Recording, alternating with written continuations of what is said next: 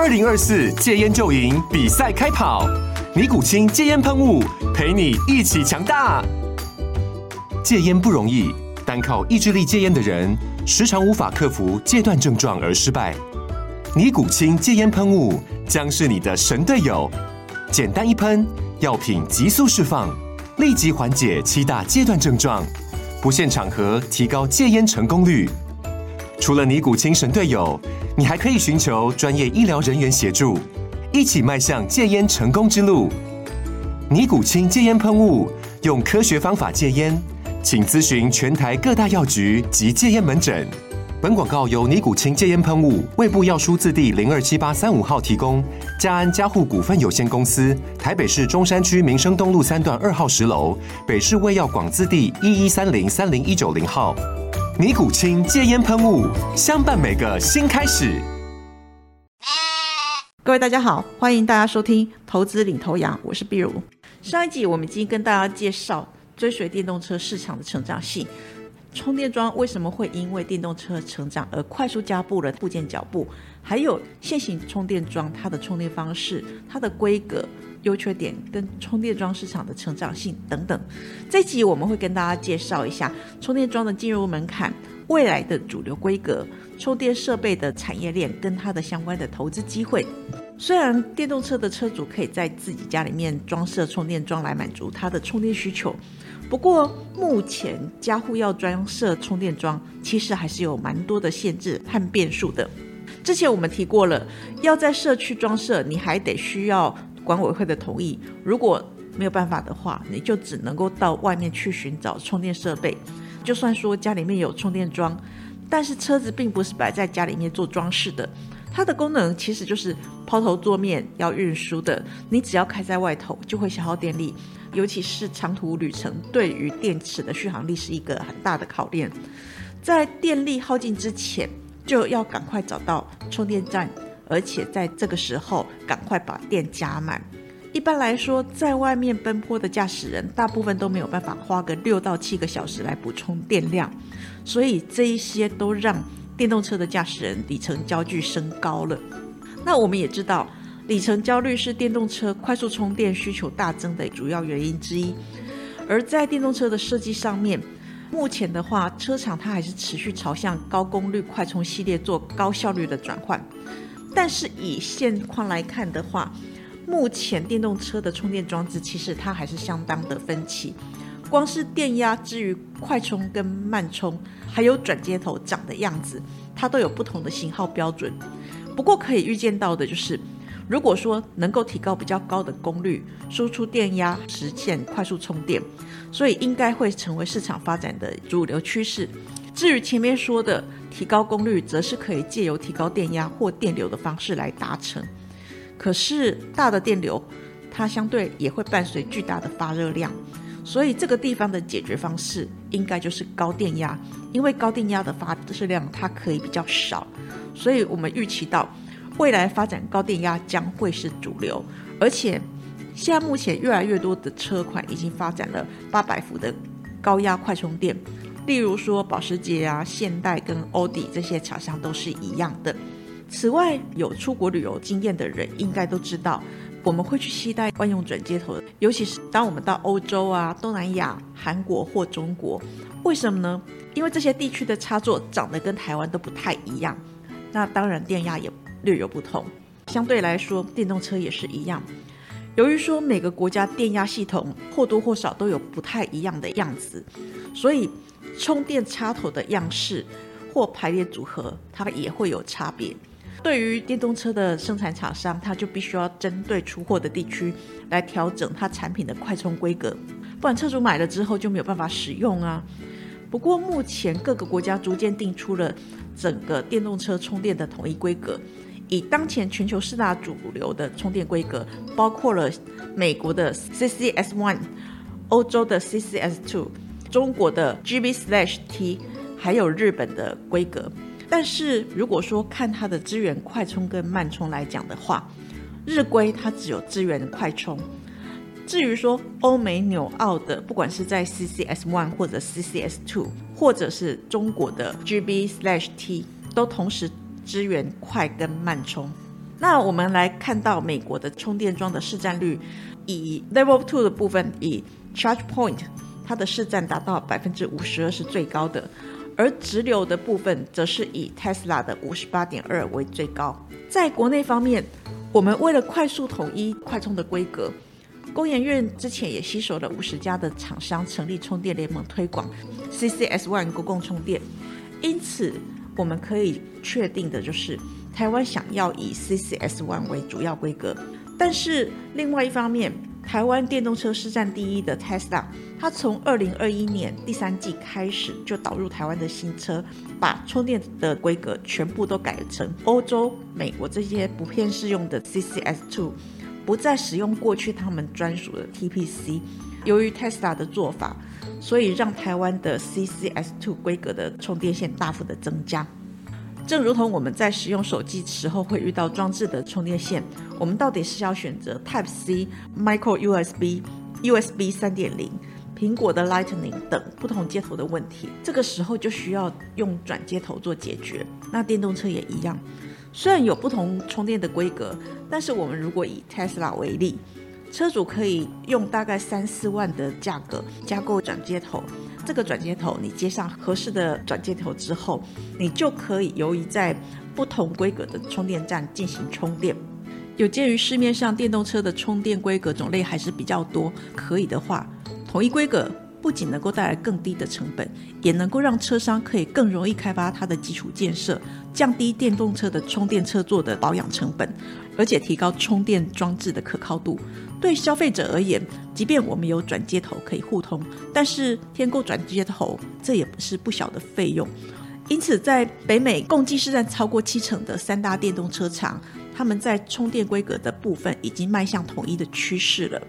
其中，Tesla 在北美独家采用的充电标准 NACS，它比较属于小巧轻便，所以普遍获得大型车厂的青睐。继福特统一采用它的充电标准之后，今年六月初。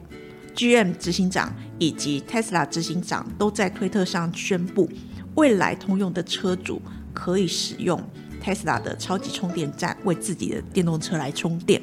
电动车充电设备产业包含了上游的零组件，例如说像功率元件、电动元件、磁性元件这三个区块，它就可以组成充电模组。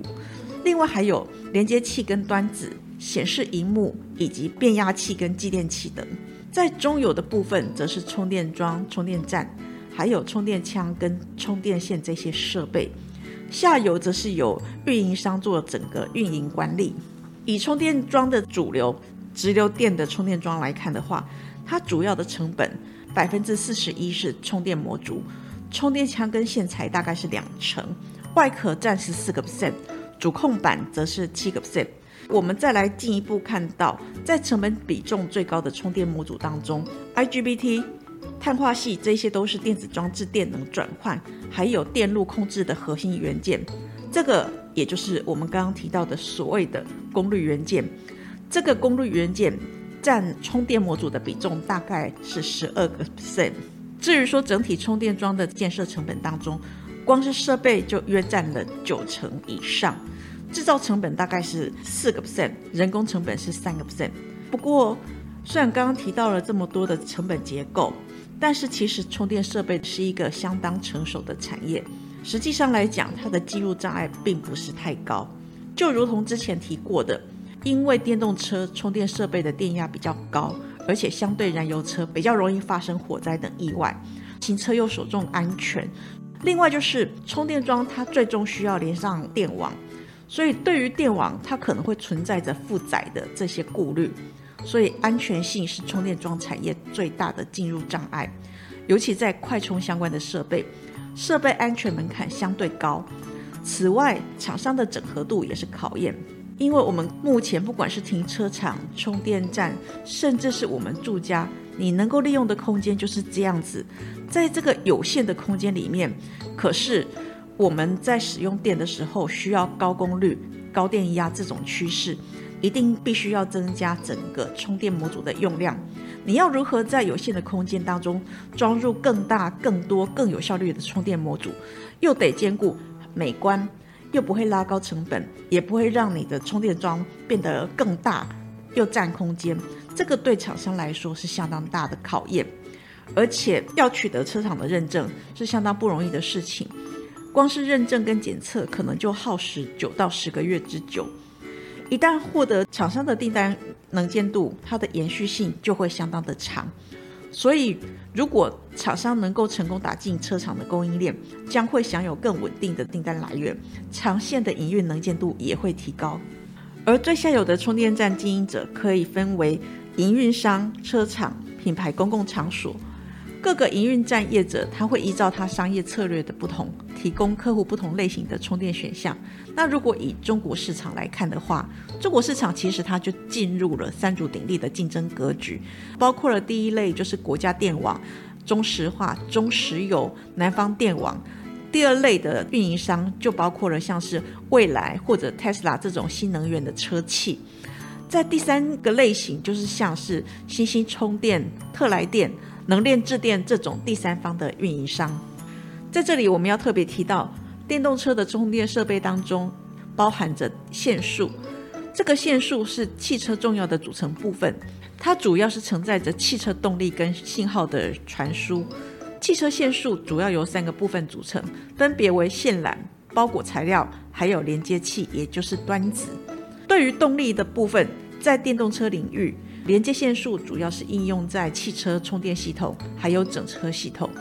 充电设备的需求会随着电动车的销量快速成长而提高，这个地方必然会增加对于高压线束的用量。此外，在讯号的部分，随着汽车的先进驾驶辅助系统，也就是 ADAS 渗透率提升，资讯娱乐需求的增加，对于内部资讯的传输量都会大增。如果说根据研究机构 Gartner 的估计，每一部自动驾驶联网的车辆每天至少产生四 T 的数据，这个都需要高频宽的车内通讯线数来支援。另外，在车辆自动化还有智慧化的提升之下，都会带动高速线数的使用量提升。而不同于传统车可以用比较低的工作电量，电动车的三电系统它需要更大的功率。还有高压系统的支援，所以高压线束属于完全新的增量。这个部分它的价格也远高于传统汽车线束。在电动跟智能化的趋势之下，线束的使用量还有单价都提高，所以预期线束业者将渴望迎来新的商机。那虽然说目前台湾厂商的生产规模并不如海外的龙头企业。但是，如果我们细分产品领域，还有厂商的回应速度，甚至在成本的控制，还有能不能够快速交付这方面，其实台湾厂商还是具有优势。我们认为，台湾厂商势必也能够从中分到一杯羹。目前，台湾的充电桩厂商毛利大概介于二十到三十多个 percent 之间，是产品的 k 瓦数以及种类有所不同。电动车充电设备的产业链。以台湾国内厂商的部分，上游的连接器，还有端子厂，包括了三六六的茂联 KY、三零零三的建和新等等。在充电模组的部分，台湾比较知名的厂商包括了二三零八的台达电、二三零一的光宝科、二四五七的飞鸿等。在中游的充电桩跟充电站的部分，台湾厂商像台达电的部分，它的进度是蛮快的。刚刚提到的飞鸿也是有做介入，另外一一零一的台泥、一五零三的市电、一五零四的东元、二三零一的光宝科、四九三八的和硕、六二八二的康舒等等都有介入，而充电枪跟充电线则有三零二三的信邦、三零零三的建和新、六二九零的梁伟等来做生产。至于说下游的运营业者。包括了一五一三的中心店、一五一九的华城、二二零一的玉龙、八九二七的北基等，缺电一直是国内急需解决的问题。近几年，国内的大小停电、跳电事件都不断的传出。根据台电官方的说法，大部分如出一辙是小动物误触所造成的，尤其是外表呆萌可爱的松鼠，最常被大家指认为凶手。随着用电量的增加。即便近期有鹦鹉啊、蛇类这些分担了跳电的责任，